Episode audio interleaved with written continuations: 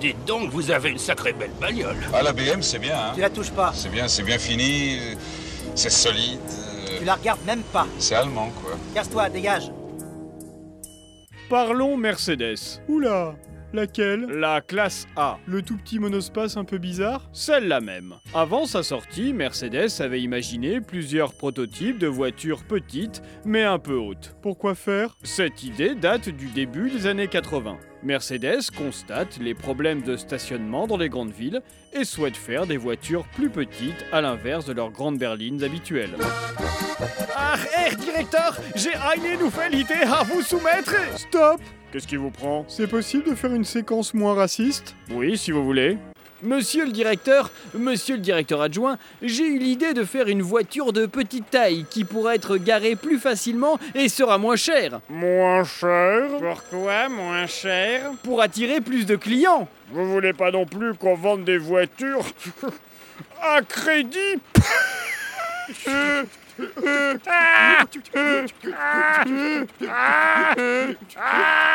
Une dizaine d'années plus tard, en 1993, Mercedes présente au Salon de Francfort le concept Studi A, qui se rapproche de la classe A. Elle s'en rapproche comment C'est un petit monospace très court et assez haut, avec un système sandwich à double plancher entre lesquels sont logées, entre autres choses, la batterie. Ça devait être bien moche. Mercedes commercialise la classe A en 1997, avec ce même système de plancher sandwich. Ainsi, les occupants de la voiture sont au perché. Bonjour monsieur, contrôle routier, veuillez descendre du véhicule s'il vous plaît. Vous avez les papiers du véhicule Seulement voilà, quelques jours après le lancement de la classe A, des journalistes suédois lui ont fait faire le test dit de l'élan. L'animal Oui.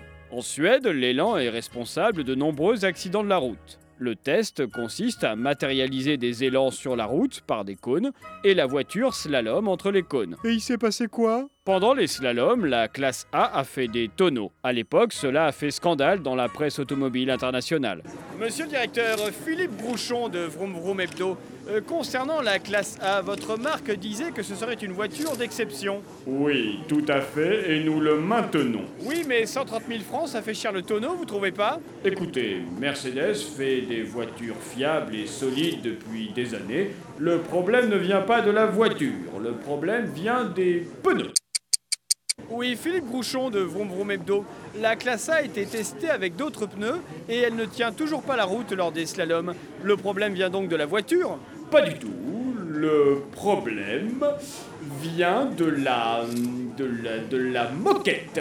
La moquette Oui, elle n'avait pas été aspirée et donc la poussière trop lourde a créé un, un- un déséquilibre avec le- l'essieu arrière et la courroie n'a pas tenu le choc et le joint de culasse s'est fendu et la voiture est tombée.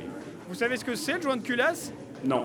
Cette affaire scandaleuse a fait du mal à l'image de Mercedes, déjà ternie par l'accident de Lady Di qui avait eu lieu deux mois plus tôt. La marque devait donc rectifier le tir. Nous devons absolument trouver une solution pour la classe A. Oh, je sais, je sais. On n'a qu'à dire que c'était une Skoda et qu'elle a atterri par erreur chez nous. Ah oui, excellente idée. Vous trouvez Non. Ou alors, on peut dire que c'était un hommage à Lady Di. On fait une série spéciale Diana avec un slogan du genre Pas besoin d'acheter une Mercedes haut de gamme pour avoir un accident, vous aussi venez mourir en Mercedes C'est ce qu'ils ont fait Non. Pendant 5 mois, les ingénieurs ont fait des modifications mécaniques et surtout, ils ont équipé tous les modèles de l'ESP. L'Electronic Stability Programme. Voilà, un système électronique conçu pour, en gros, rectifier la trajectoire de la voiture si elle ne tient plus correctement la route. C'était un équipement de luxe présent uniquement sur la classe S, véhicule haut de gamme de la marque, et Mercedes a fait le choix, vu les circonstances, d'équiper toutes les classes A de cette technologie.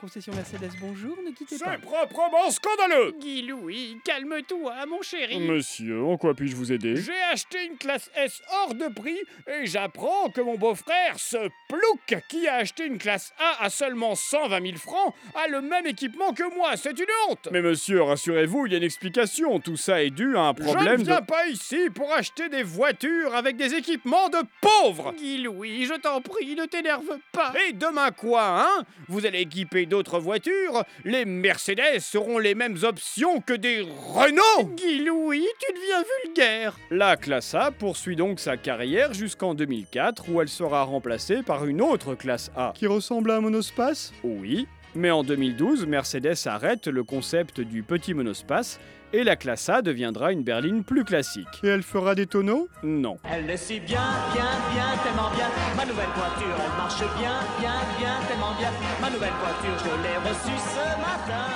Je vais la rouler.